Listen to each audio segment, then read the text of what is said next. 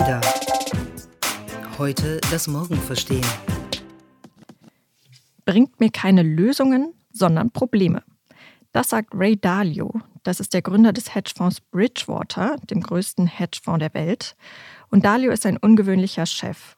Er erwartet nämlich von seinen Mitarbeiterinnen und Mitarbeitern, dass sie ihm Probleme bringen. Sie sollen diese Probleme in einer allen offen zugänglichen Datenbank eintragen und nach ihrer Dringlichkeit bewerten. Dalio will Bridgewater so gegen Gruppendenken wappnen. Gruppendenken, das ist der Zustand, in dem viele Organisationen verharren, wenn sie Änderungen um sich herum nicht mehr wahrnehmen, weil sie viel zu sehr damit beschäftigt sind, um sich selbst zu kreisen.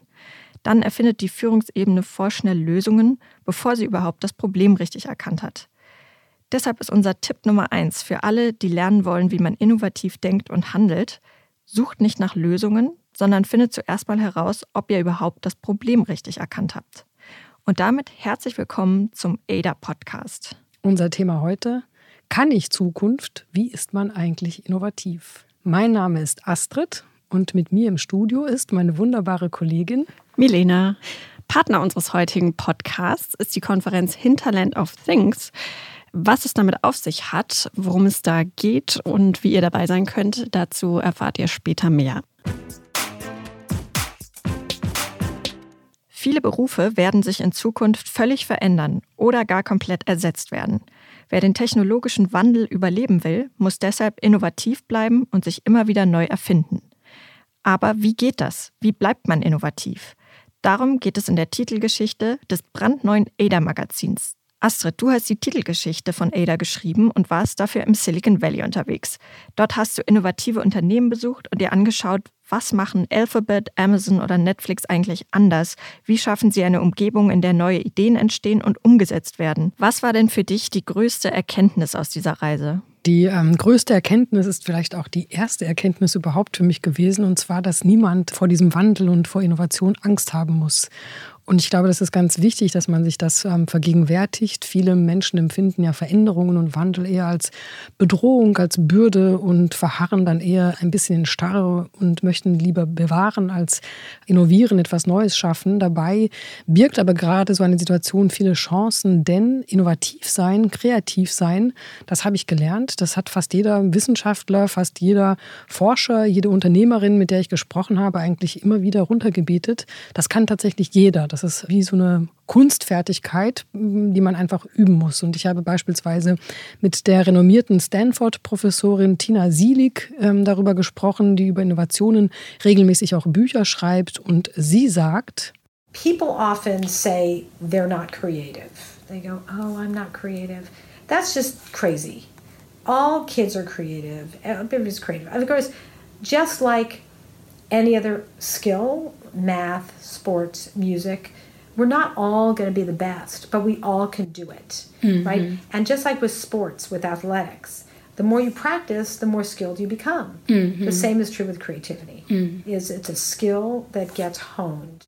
Ja, ich glaube, das ist ganz wichtig, was sie sagt, denn viele Menschen sagen ja, ich habe einfach keine Ideen, ich bin nicht kreativ, ich kann das alles nicht. Und wenn man sich mal von dieser Vorstellung löst, merkt man, dass das doch etwas ist, was man erlernen kann. Die Frage ist nur, wie genau macht man das? Ja, wie genau funktioniert das? Ich ähm, glaube am besten, indem man einfach mit den größten Mythen rund um dieses Thema Innovation mal aufräumt. Oh ja, machen wir so ein bisschen Innovationsmythenbusting. Ja, genau, das ist doch eine gute Idee. Wir entzaubern heute die größten Mythen rund um das Thema Innovation und bieten dann auch Tipps an, wie man richtig damit umgeht. Ähm, lass uns doch einfach so einen Gong für jeden Mythos, den wir entdecken, einfach läuten. Ähm, und ich fange mal mit für mich den wichtigsten Mythos überhaupt an. Und zwar lautet der, Innovationen, ähm, das gelingt meistens oder die kommen meistens von genialen Erfindern, von einem Elon Musk. Meistens sind es ja auch Männer, die alleine in einer Garage sitzen und auf einem weißen Blatt Papier die Welt neu erfinden. Und ähm, das ist völliger Quatsch. Innovationen, das sind vor allem eine Einstellungsfrage tatsächlich. Und diese Einstellung, dieses Innovators Mindset, um das auf schönem Neudeutsch ähm, zusammenzufassen, die kann sich jede und jeder antrainieren. Und die Regel Nummer eins dafür heißt, dass man einfach alle Annahmen in Frage stellt. Was heißt das konkret? Tja, ähm, innovative Menschen, die akzeptieren ganz oft einfach den Status quo nicht. Das ist natürlich auch so ein bisschen eine Typenfrage. Manche Menschen sind von Natur aus rebellischer, andere sind es nicht. Aber auch jene, die es eben nicht sind, können das üben oder sich zumindest für diese Art von Denkweise sensibilisieren. Das heißt, dass man im Leben, in seinem Alltag, äh, bei der Arbeit, zu Hause versucht mal genau hinzugucken, wo andere vielleicht wegsehen und beobachtet, wo es kleine Probleme gibt, die einen vielleicht nerven und ähm, die vielleicht die anderen auch erkannt haben, aber nicht scharf genug genug hingesehen haben. Hast du dafür ein Beispiel, also irgendwas, was dir bei deiner Reise erzählt wurde oder aufgefallen ist? Beispielsweise ist mir selbst schon ganz oft aufgefallen oder ich habe mich oft darüber aufgeregt, warum eigentlich in der Kantine die, die fettigen und die ungesungenen Gerichte meistens ganz vorne serviert werden. Also der Klassiker Currywurst und Pommes frites, die stehen ganz vorne und den Salat muss man sich dann irgendwo hinten in der Salattheke zusammenschaufeln, wo man meistens dann gar nicht mehr hinkommt, wenn man davor schon verhungert ist. Und ähm, so ein ähnliches Problem, das haben sie sich ganz konkret bei Google Auch angeschaut. Ich habe mich da getroffen mit Frederik Pferd, das ist der Chief Innovation Evangelist des Konzerns. Das heißt nichts anderes, als dass er sich darum kümmert, dass die Mitarbeiter bei Google alle innovativ bleiben. Und, der ähm, Innovationspapst sozusagen. Genau, Google hat seinen eigenen Innovationspapst, ähm, der zusammen noch mit ganz vielen Päpstinnen arbeitet und wirklich ein ganzes Programm für den ganzen Konzern ähm, erarbeitet hat. Und die haben sich beispielsweise tatsächlich dieses Problem angeguckt und haben gesehen, dass in diesen Google Micro Kitchens, so heißen diese Küchen, Küchen, die sie überall im Konzern haben, wo die Leute sich mal einen Snack holen können, dass da die fettigen Chips und die Schokobars und alles Mögliche halt relativ weit vorne lagen und die haben sie jetzt alle in so Schubladen mehr oder weniger versteckt. Da muss man sich bücken, die Schublade öffnen, um die da rauszuholen und das Obst und die kalorienarmeren Getränke und so weiter, die stehen jetzt ganz oben auf dem Regal in Reichweite und tatsächlich hat sich wohl der Snackkonsum der Google-Mitarbeiter sehr zum gesünderen gewandelt, seit sie diesen kleinen Redesign vorgenommen genommen haben. Ich habe jetzt ein bisschen Sorge, dass das jemand hier aus dem Verlag hört und äh, die Snacks versteckt für uns. Ähm, deshalb machen wir mal schnell weiter. Nein, aber was ich mich jetzt gerade frage, ähm, klar, das ist natürlich sinnvoll, aber ist das denn jetzt wirklich so eine riesengroße Innovation? Nee, natürlich nicht. Da kann man jetzt auch so drauf kommen. Also wenn man genau hinschaut, äh, entdeckt man so kleine Alltagsprobleme wahrscheinlich an jeder Ecke. Der Unterschied ist aber, dass sie es gemacht haben. Und es geht ja nur um eine Übung. Ja? Also es geht darum, dass man in dieses neue, diesen neuen Mindset reinkommt und anhand solcher kleinen Übungen tatsächlich versucht, die Welt und den Alltag um sich herum ähm, ja, neu zu gestalten. Wenn man das sozusagen geübt hat und da schon ein bisschen eine Kunstfertigkeit drin ähm, sich erarbeitet hat, kann man sich natürlich dann auch schrittweise an die größeren Probleme heranmachen, auch an Annahmen, die es seit Hunderttausenden von Jahren so schon gibt und an die sich vielleicht sogar die gesamte Menschheit schon gewöhnt hat. Zum Beispiel? Ja, also ganz besonders beeindruckt hat mich äh, bei meinen Recherchen Pat Brown. Das ist der CEO von Impossible Food. Das ist ein Startup, die sich ähm, vorgenommen haben, die Fleischindustrie sozusagen auseinanderzunehmen. Die stellen Fleisch her, also so Hackfleisch, das nach Rindfleisch schmecken soll und sich auch im Mund so anfühlt. Ähm, und dieses neuartige Fleisch ist aus Pflanzen hergestellt. Das imitiert das ähm, Hackfleisch, aber bis auf Molekularebene, sodass es wirklich ein ganz anderes Essgefühl ist als ähm, alles, was wir so kennen, wie, wie Tofu-Burger oder sowas. Hast du das probiert auch selbst? Ja, also man kann das überall ähm, essen im Silicon Valley oder überhaupt in Amerika gibt es schon in vielen Restaurants und ähm, das schmeckt tatsächlich ganz gut. Also ich persönlich finde, es schmeckt noch nicht ganz hundertprozentig wie Fleisch. Vielleicht lag das auch an, dem, an der falschen Soße, die ich dazu genommen habe. Ich weiß nicht warum. Ich habe mich für Trüffel entschieden, dabei mag ich das gar nicht. Und das hat das alles sehr ähm, ja, überladen.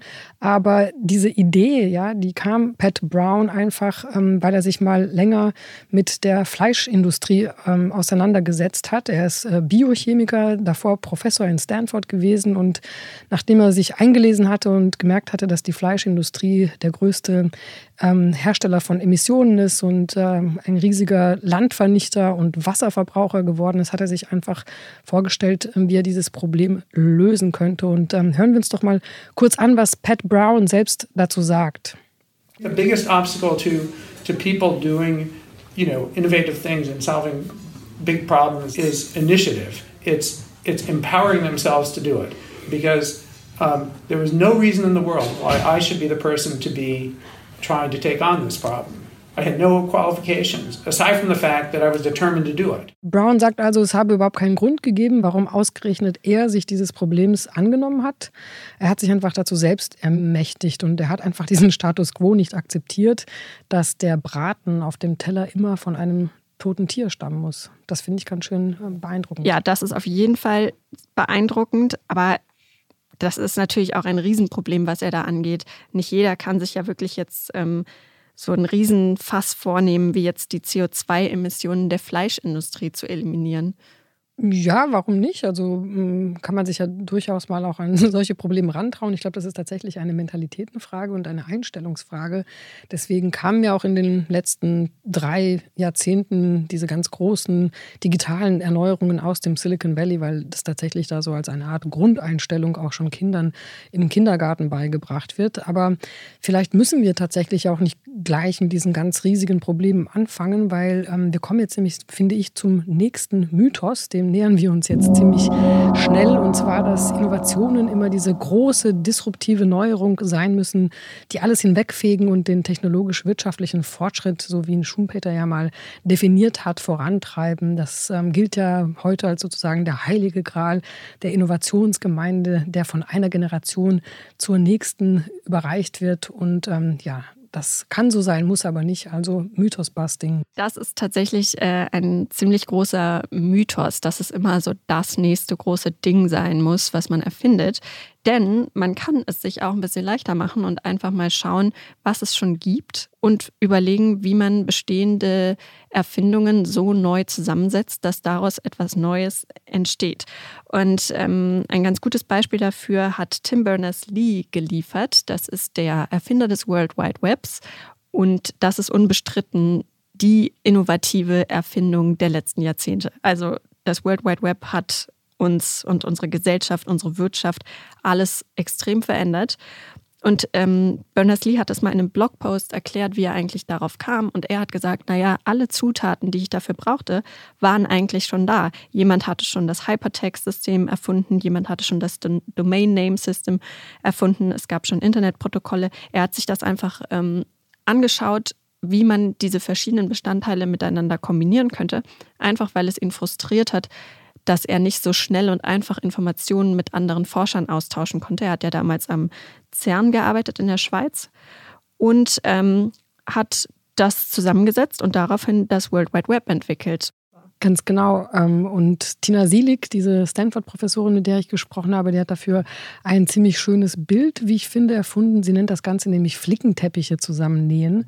Ähm, also, dass man genau das, was du gesagt hast, Milena, das nimmt, was schon da ist und so zusammensetzt, dass etwas völlig Neues dabei entsteht und etwas völlig Neues aus sehr vielen verschiedenen Möglichkeiten. Und wenn man ehrlich ist, Elon Musk macht das ja auch ganz genauso bei Tesla.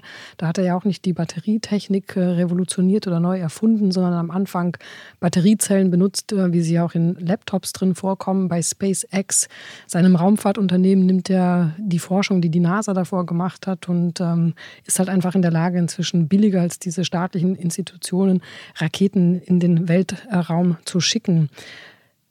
Ja, da kommen wir sozusagen auch schon zur Regel Nummer zwei für die Menschen, die innovativ sein wollen. Und zwar heißt das, sei kein Puzzlelöser. Also Puzzlelöser heißt, wir werden ja von klein auf in der Schule darauf trainiert, wenn irgendwo ein Problem aufkommt, sofort da eine richtige Antwort dafür zu finden. Und später im Job wird das ja immer schlimmer. Ähm, wir versuchen immer sozusagen wie ein Puzzle dieses eine Lösungsteil zu finden für die Aufgabe, die uns gegeben wurde. Aber dabei wird nie etwas Neues, nie etwas Innovatives entstehen. Also Regel Nummer zwei, seid keine Puzzlelöser, sondern seid lieber Flickenteppich-Näherinnen und Näher. Aber wie erkenne ich denn eigentlich, ob ich überhaupt schon auf dem richtigen Weg bin? Also nicht in dieses Gruppendenken verfalle, von dem du vorhin erzählt hast, sondern wirklich dabei bin, ein echtes Problem zu lösen. Ja, da sind sich die Expertinnen und Experten erfreulicherweise auch alle einig. Ähm, das gelingt am besten durch richtiges Beobachten und dadurch, dass man die richtigen Fragen stellt. Und da gibt es auch verschiedenste Methodologien, die man erlernen kann. Zum Beispiel eine davon, die ich persönlich auch sehr hilfreich finde, ist das Design Thinking. Da lernt man einfach sozusagen sein Denken neu zu designen, indem man das ähm, Verhalten der Nutzerinnen und Nutzer wirklich beobachtet, um zu erkennen, was deren echte Bedürfnisse sind. Und ähm, ja, mit Frederik Pferd, dem Menschen, der bei Google dafür zuständig ist, dass die Mitarbeiterinnen und Mitarbeiter innovativ sind und bleiben, mit dem habe ich mich darüber unterhalten. Und er nennt das sogar Empathie für Innovationen. Und er plädiert dafür, dass wir empathische Organisationen durch Rituale aufbauen. Und was er meint, das ist auch etwas, was man wirklich jeden Tag bei der Arbeit üben kann. Zum Beispiel könnten wir zwei ja mal versuchen, Milena, ähm, unsere Perspektiven auszutauschen. Das heißt, eines, einen Tag würde ich mal versuchen, Milena Merten zu sein und du würdest versuchen, Astrid Meyer zu sein. Und immer dann, wenn ich das tue, was du sonst machst, würde ich dir dann immer fragen, warum? Also warum machst du das denn genauso, Milena? Aber warum soll ich denn nach dem Warum fragen, Astrid? Ja, das ist ein ganz guter Trick, um eben nicht auf so vorgefertigte Lösungen zurückzufallen. Ähm, das kann ich, glaube ich, mit einem Beispiel sehr gut und anschaulich erklären. Wenn ich beispielsweise ein Team leite, könnte ich es ja auffordern, eine Brücke für mich zu bauen. Ja? Und normalerweise, wenn das in einem Unternehmen passiert, dann macht sich das Team natürlich auf, die schönste und ähm, die beste Brücke der Welt zu bauen. Das Team könnte aber auch mal nachfragen, also mich, warum ich denn eigentlich diese Brücke bauen will. Und meine Antwort würde dann ja wahrscheinlich lauten, weil wir ans andere Ufer müssen. Wenn wir aber ans andere Ufer müssen, entstehen ja auf einmal viel mehr Lösungswege, als nur eine Brücke zu bauen. Ja, ans andere Ufer können wir auch, indem wir vielleicht schwimmen, ein Boot nehmen, uns auf ein Floß setzen und treiben lassen oder vielleicht mit einem Paraglide irgendwie rübergleiten. Je öfter man nach dem Warum fragt, desto näher kommt man dem eigentlichen Problem. Und ich finde das ehrlich gesagt auch in der Praxis ziemlich hilfreich. Das äh, schreit nach Regel Nummer drei, würde ich sagen. Ähm, beobachten und richtige Fragen stellen und so das Problem eventuell nochmal ganz neu definieren, also reframe, wie man so schön neudeutsch sagt. Ähm, ich muss dabei denken beim Thema Warum, ähm, das machen ja vor allem kleine Kinder sehr gern. Wieso, weshalb, warum? Genau. Kinder haben ja zwei Haupteigenschaften. Sie sind extrem neugierig und extrem ungeduldig. Und ähm, viele Innovationspäpstinnen und Päpste äh, sagen ja, man verlernt das leider im Laufe der Zeit. Also irgendwann hört man auf, so viele Fragen zu stellen und so quengelig zu sein. Ähm, Dabei sollte man sich genau das wieder antrainieren, wenn man innovativ sein will. Und ein schönes Beispiel ist ähm, der Gründer von Polaroid, ähm, das war Edwin H. Land, ähm, hat einmal ein Foto von seiner dreijährigen Tochter gemacht. Und sie wollte das dann sofort anschauen. Und damals äh, in grauer Uhrzeit konnte man ja noch gar nicht sofort sich das Foto anschauen, sondern musste das eben erst entwickeln lassen und ein paar Tage warten. Und äh, seine Tochter fand das total blöd und hat gefragt, Papa, warum müssen wir denn jetzt so lange auf das Bild warten? Warum dauert das denn alles so lange? Und ähm, ihr Vater, Edwin Land, hat dann erstmal einen langen Spaziergang gemacht und über dieses Problem nachgedacht und kam dann auf die Idee, dass er ja eine Instant-Kamera entwickeln könnte. Und so ist diese bis heute legendäre Polaroid Instant-Kamera entstanden. Ähm, einfach indem er sich mal in die, ja, darauf eingelassen hat, so zu denken wie ein Kind und ähm, eine etwas Grundlegendes nochmal neu zu hinterfragen. Dazu passt auch eine Botschaft von unserem Partner, wie ich finde, Melina. Unser Partner in dieser Podcast ist ja die Hinterland of Things. Das ist eine Konferenz, die dieses Jahr zum zweiten Mal stattfindet. Und zwar am 14. Februar in Bielefeld. Und äh, warum in Gottes Namen in Bielefeld, werden ihr euch wahrscheinlich jetzt fragen, weil dort besonders viele Traditionsunternehmen wie beispielsweise Miele oder Dr. Oetker zu Hause sind. Und die Hinterland of Things, die bringt solche Traditionsunternehmen zusammen mit Startup-Gründerinnen und Gründern. Und ähm, ja, zusammen will man da die Zukunft etwa des Internet of Things neu erfinden und ähm, das ein oder andere Problem vielleicht dort auch reframen, so wie wir das jetzt gerade hier besprochen haben. Wir verlosen für die Hinterland of Things zwei Tickets. Schreibt uns dafür einfach eine E-Mail an hello at joinada.com. Das schreibt sich hello mit e, hello at join-ada.com. Die Hinterland of Things findet am 14. Februar in Bielefeld statt. Ich werde auch da sein und ein Panel moderieren und ich nehme gerne zwei unserer Zuhörerinnen und Zuhörer mit. Schreibt uns einfach. Okay, kommen wir zum nächsten Innovationsmythos. Es ist ja einheilige Meinung im Silicon Valley und ist dort beinahe zu einer Religion geworden, dass man scheitern muss, dass man große Risiken eingehen und auch ordentlich damit auf die Nase fallen muss, denn das gehört zum Innovativsein hinzu. Ganz berühmt sind die Scheiterfestivals, die man bei Alphabets X feiert. Da werden äh, rituell gescheiterte Geschäftsideen betrauert, wie beim mexikanischen Totenfest.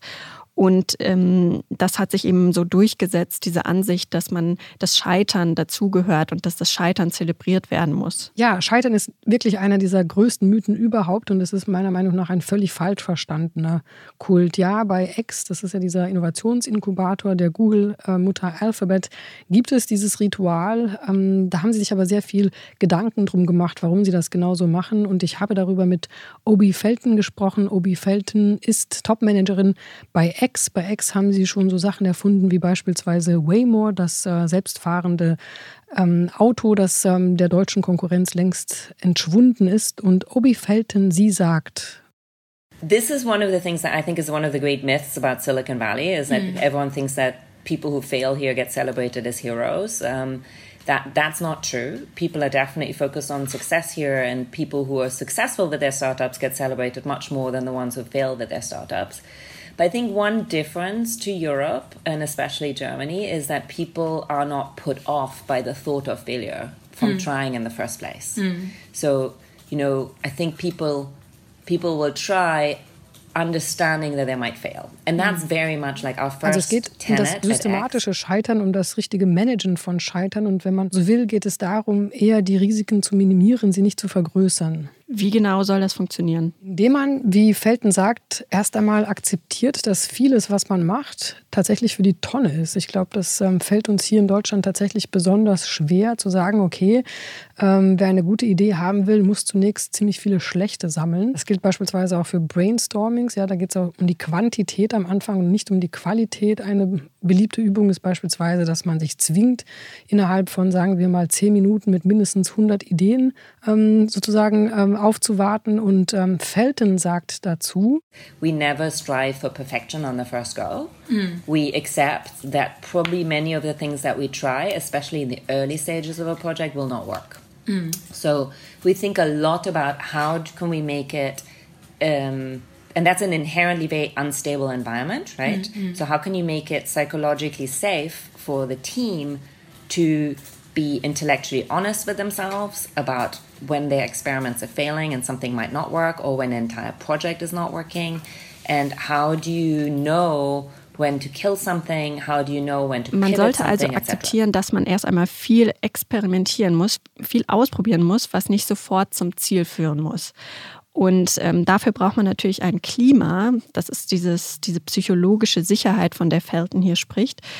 Ähm, das heißt ein Klima in dem es okay ist, Ideen zu äußern, Ideen auszuprobieren und in dem nicht sofort alles ähm, von vornherein verworfen, schlecht geredet wird, sondern wo es eben okay ist zu sagen, ich habe da diese Idee und man experimentiert sich sozusagen zum Ziel Und wenn eine Idee baden geht, wird man dafür nicht bestraft, sondern vielleicht sogar belohnt. Ja, ganz genau. Obi Felten hatte da auch ein paar lustige Beispiele zu erzählen. Ähm, bei X beispielsweise bekommen diejenigen, die Ideen verworfen haben, Sticker für ihre Laptops, auf denen so zusammengeknollte Papierhäufchen sind, also quasi äh, bildlich für Ideen, die man in die Tonne gekloppt hat. Und wenn ein Team beispielsweise an einem Projekt gearbeitet hat, wie bei Google Glass, das ja dann am Ende doch ein ziemlicher Flop zumindest für Endverbraucher war, dann heißt das nicht, dass diese dann irgendwie äh, für alle ähm, Ewigkeiten bei Google verbrannt sind, sondern manche davon, die hatten so eine gute Technologie darin entwickelt, dass die dann tatsächlich befördert wurden und jetzt in einem anderen Team an dem Projekt weiterarbeiten. Und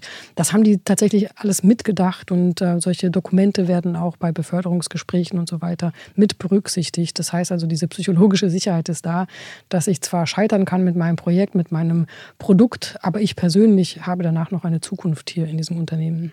Wenn wir schon beim Thema Psychologie sind, ähm, dann kommen wir doch zum nächsten Mythos. Und zwar, dass innovative Unternehmen angeblich alle super spaßige Veranstaltungen sind, wo jeder den ganzen Tag nur in Bällebäden rumtobt, äh, Tischtennis spielt, alles super locker, flache Hierarchien, alle sind jeden Tag happy und essen veganes Müsli zusammen, wie auch immer. Ähm, da gibt es ja durchaus ein gewisses Klischee, was natürlich auch von den Silicon Valley Firmen bewusst auch so ein bisschen propagiert wird. Inwieweit ist das, wenn du das jetzt aus deiner Reise in Silicon Valley mal bewerten kannst, gerechtfertigt dieses Image? Ja, Melina, das ist tatsächlich mein Lieblingsmythos überhaupt, diese Spaßkultur und dass alles immer total locker zugeht und Konflikte werden im Bällebad ausgetragen, ganz genau. Das ähm, ist auch ein Mythos und ähm, ja, zum großen Teil einfach Humbug, denn in solchen Unternehmen, die ich mir angeschaut habe, herrschen, muss ich sagen, ziemlich spezielle Kulturen. Ich habe mir beispielsweise auch ähm, bei X die Kultur näher angesehen, habe darüber mit äh, Leuten dort gesprochen oder auch Netflix. Netflix ist ja das Unternehmen im Streaming-Geschäft, das ähm, ja einfach mal als DVD-Versender angefangen hat und in solchen Organisationen herrscht eine ziemlich radikale und hm, Sie nennen es transparente Feedback-Kultur. Das heißt, ähm, in diesen Unternehmen ist jede und jeder ermächtigt, jeden Feedback zu geben. Das heißt, die Praktikantin kann auch dem Chef sozusagen Feedback geben. Und das ist dann immer ziemlich ja, für, für deutsche Verhältnisse wie soll ich sagen, also sehr direkt. Da wird nichts irgendwie in Watte verpackt und das alles ist so richtig in die Kultur mit reingewebt. Beispielsweise gab es jetzt über Netflix auch einen Artikel vor ein paar Monaten im Wall Street Journal, das für ganz großes Aufsehen ähm, gesorgt hat, weil da war minutiös beschrieben, wie der Chef Reed Hastings selbst langjährige Mitarbeiter der ersten Stunde ziemlich kurzfristig entlässt. Da ging es um den Mann, der diesen Algorithmus erfunden hat, der uns heute vorschlägt, welche Serien uns bei Netflix wohl besser oder am besten gefallen fallen könnten, der wurde wohl relativ schnell entsorgt. Und wenn so etwas passiert, dann ähm, stellen die bei Netflix wohl ganze Dokumente zusammen, in denen ganz minutiös beschrieben wird, welche sozusagen die, die ähm, Verfehlungen dieser Menschen sind und warum die gehen mussten. Das weiß da auch jeder und die werden dann auch mit ganzen Abteilungen geteilt. Und bei Netflix haben auch die Mitarbeiter alle Zugang zu sehr wichtigen Daten, beispielsweise zum Nutzungsverhalten. Das ist alles super transparent da. Und diese, diese Feedback-Kultur, die hilft die solchen Unternehmen tatsächlich in diesem amorphen ähm, ja, Umfeld der Innovationsfindung Strukturen aufzubauen. Ne? Weil du kannst ja in solchen Unternehmen keine strikte Regeln und starre Strukturen aufbauen. Ähm, da kann nicht jeder ständig um Erlaubnis bitten, mit einem neuen Produkt irgendwie loszustarten oder zu experimentieren. Das würde die Organisation extrem aufhalten. Und wenn aber jeder macht und jeder ganz schnell voranschreitet, ist diese Feedback-Kultur sozusagen das Korrektiv, das allen das Gefühl gibt, sie sind noch auf, der, ja, auf dem richtigen Pfad. Und das heißt, diese Kulturen, die sind ziemlich ähm, ja, selektiv. Das heißt, die selektieren so die Mittelmäßigkeit radikal aus. Puh, das klingt aber auch irgendwie relativ radikal, ehrlich gesagt. Also wenn dann jemand äh, einfach entsorgt wird sozusagen, weil die Performance seit einiger Zeit nicht mehr stimmt, ist ja jetzt auch ein bisschen so ein Widerspruch zu dem, was wir eben diskutiert haben, dass es okay sein muss, Fehler zu machen und äh, auch mal zu scheitern mit einem Projekt? Ja, ich glaube, das geht dann tatsächlich nicht um ähm, Scheitern bei einem gewissen Projekt. Das Projekt an sich kann scheitern, wenn man daraus genug gelernt hat, um dann das nächste Projekt ähm, damit aufzubauen. Ich glaube, da geht es tatsächlich eher darum, ähm, die Leute rauszuselektieren, die ja längere Zeit halt irgendwie nicht wirklich performt haben. Und ähm, diese Unternehmen sind auch richtig paranoid. Ähm, die haben ja selber gesehen, wie die Konkurrenz von einem Tag auf den nächsten sterben kann. Und da gilt tatsächlich so ein bisschen dieses, ähm, diese Einstellung der Survival of the Fittest. Also nur diejenigen, die halt immer die besten Leute um sich ähm, haben, die die besten Talente akquirieren und die wirklich alles tun, sich dennoch total schnell weiter zu verwandeln und nie stehen bleiben, ähm, ja, nur die werden überleben. Und diese Mentalität, die findet man in den Unternehmen wieder. Und ganz ehrlich, ähm, ich glaube, das würde ich jetzt gar nicht in schlecht oder gut oder böse oder nicht böse ähm, einteilen wollen. Das ist einfach tatsächlich eine Kulturfrage. Manche Leute gehen darin total auf. Also bei, bei Amazon ist es auch ähnlich. Da kann man super viel ausprobieren und kriegt total viel Verantwortung und ist dann auch dafür verantwortlich. Und manchen Menschen liegt das. Die blühen dann wirklich so zu Innovationsweltmeistern auf. Und für andere ist das dann halt eher nichts. Ja? Und ähm, die gehen daran zugrunde und haben da große Probleme mit. Und ich glaube, das muss man sich einfach ähm, vorher klar machen. Das hat jetzt nichts mit äh, gut oder böse im Sinne einer ethischen Bewertung zu tun.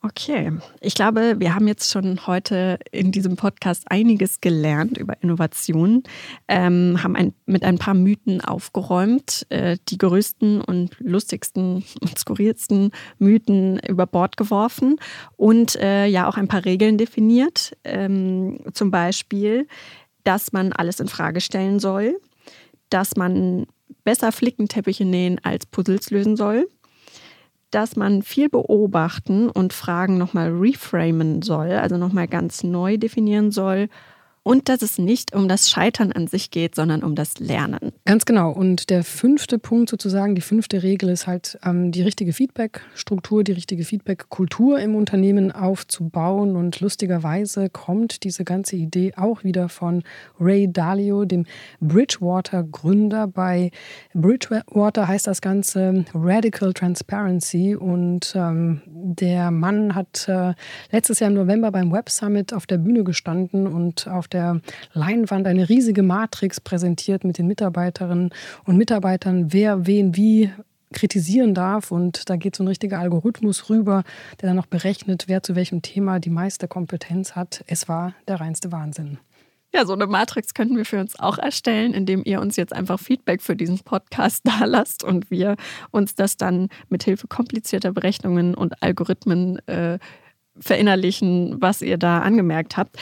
Äh, ihr könnt aber natürlich auch einfach, wenn euch der Podcast gefallen hat, uns äh, fünf Sterne hinterlassen bei iTunes, Spotify oder wo auch immer ihr uns hört und unseren Podcast natürlich weiterempfehlen. Und wie gesagt, wenn ihr mehr zum Thema Innovation und den Ergebnissen von Astrids Recherchereise lesen wollt, besorgt euch das neueste ADA-Magazin. Damit verabschieden wir uns und sagen bis zum nächsten Mal. Tschüss. Tschüss, das war ADA, die Stimme aus der Zukunft.